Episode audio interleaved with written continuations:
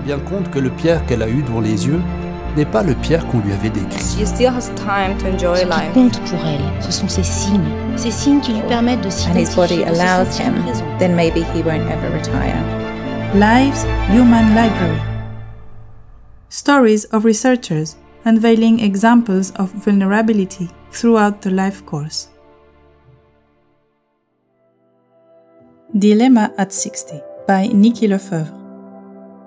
Nicky Le Feuvre is a full professor and dean of the Faculty of Social and Political Sciences at the University of Lausanne.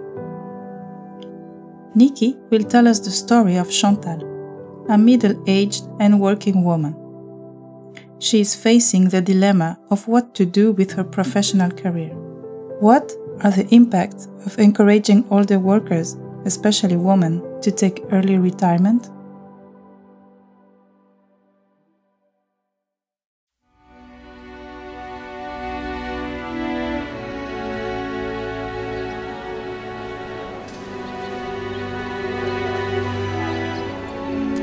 It's a chilly, sunny autumn Monday morning in Switzerland, and a smart, middle aged woman, Chantal, is standing on the platform of Morges train station.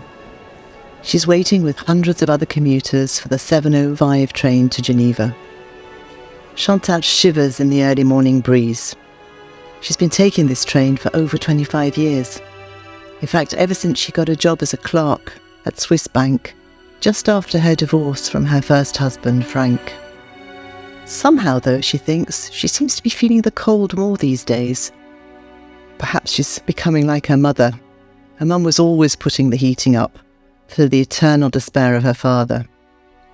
Of course, she's cold when she's not having hot sweats, something that started three or four years ago. Hot flushes, I think they call them. It's so embarrassing. Especially, it always seems to happen at really important meetings, and it makes it so hard for her to concentrate on what her boss is asking her to do. It's also bad at night time. Sometimes she wakes up with the sheets absolutely soaking wet. It's really quite frightening, and it's also tiring to be woken up in the middle of the night. That's what menopause is all about. As She thinks to herself that's about the only positive thing to have come out of David's death last year. David, her second husband. He died within six months of being diagnosed with pancreatic cancer. He didn't have time to notice how much her body was changing, or the weight she was putting on, or even those awful hot flushes. He had other things on his mind. He was going through so much pain, and he was worried about how she was going to manage, how his kids were going to manage once he was gone. His beloved kids, her stepchildren, of course. They're grown up now, but he was always concerned that they would never forgive him for leaving their mother when they were teenagers. Of course, when Chantal met David, his kids were already grown up. She and David didn't actually get married until a few years later, so they were about 15 years together in all. Such happy times, and such a watershed in her life. She really misses him so much. Until she met David, she didn't really have much confidence in herself. She started working in admin jobs as an apprentice. She left school early on the blessing of her parents, who firmly believed that a young woman didn't really need an education since she was ultimately destined for marriage and motherhood. With hindsight, Chantal always regretted not having listened to the advice of her teachers, who wanted her to continue her studies. She always feels she wasn't taken seriously by her colleagues or by her bosses because she just didn't have that formal education.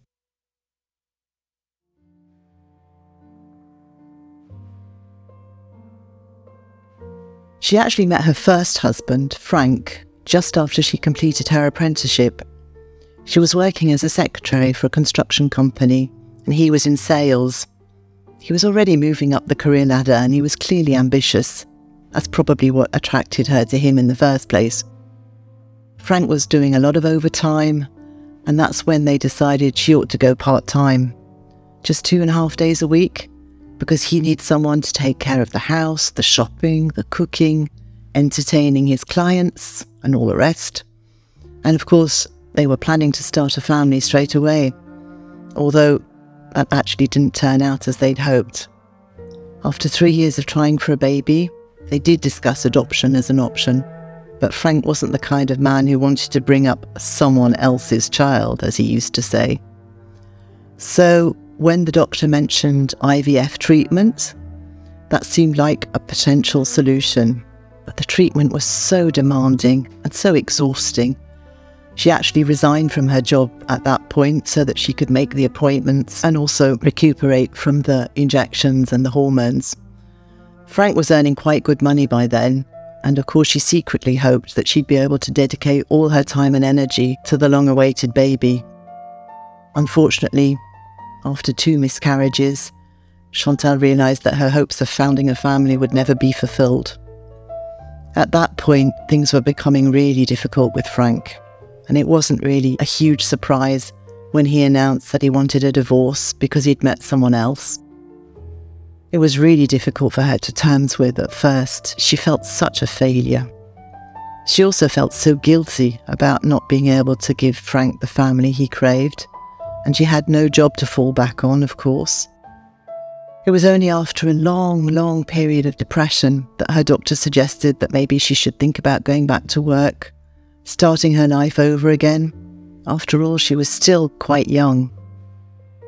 So it was really at a bad time in her life, a real low, that she joined Swiss Bank on quite a modest salary. And it was there that she met David, her future second husband, who was the manager of the team in the office next door. They started chatting over coffee and he actually encouraged Chantal to go on a training course that the bank had just set up. Swiss Bank wanted to get more women into middle management positions at that point, and Chantal saw this as an opportunity to compensate for having left school so early. She really enjoyed the course, despite having to work in the evenings and at weekends. And as soon as she finished the course, she was actually given a promotion she took on the task of preparing the bank for introducing a new electronic system for its private clients, an e banking system as they called it at the time. It was quite exciting and quite innovative, and Chantal had to learn an awful lot in a very short space of time.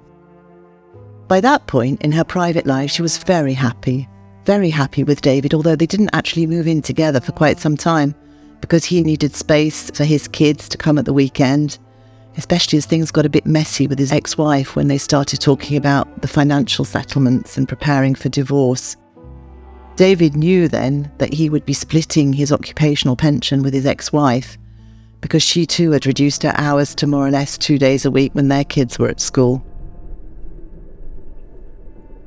And now David was gone. Chantal stares out of the window as the train pulls into Geneva station. She sees the poster inviting voters to adopt the AVS 21 pension reform plan that the federal government is proposing. Chantal knows that this includes the quite controversial measure of increasing the legal retirement age of women up from 64 to 65 years, just like men. She's listened to the arguments, she's read the documents, and she had more or less decided to vote in favour of the reform next Sunday, September the 25th. However, that was before the discussion she had with her boss last week. This was something she hadn't really been expecting. Of course, she knew that the bank had to reduce costs, and she knew that they were looking to reduce staff, but she really didn't know that they were still targeting older workers and encouraging them to take early retirement. And so here she is feeling so insecure once again. She thought she was recognised, she thought she was appreciated at the bank, and she's now so unclear so unclear about what's expected of women of her age in the Swiss context. She's perfectly understood that the government wants women to work longer, particularly women like herself who don't have a husband to fall back on and who've had such a checkered employment history that their occupational pension will obviously be quite low. And yet, at the same time, her employer doesn't really seem that enthusiastic at the idea of keeping on its older workers, and particularly not of training them up to keep them a step of new technology. And what would she do if she were to retire early? She has no children. Of course, she has David's children, her stepchildren, but she doesn't see them so often now that he's gone. She has no grandchildren to look after. She has no hobbies to speak of. Most of her time is actually dedicated to the bank. That was when she wasn't looking after David when he fell ill. So, of course, yes, there's the policy context, there's the idea that women should be retiring later and later. And yet, at the same time, the bank really doesn't seem to be interested in keeping older women like her on the payroll. So, Chantal, like so many other women of her generation, is facing a dilemma. What will she do?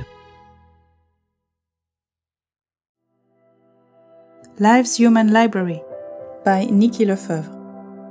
All Lives Human Library episodes are available on your favorite streaming platforms and the Live Center website.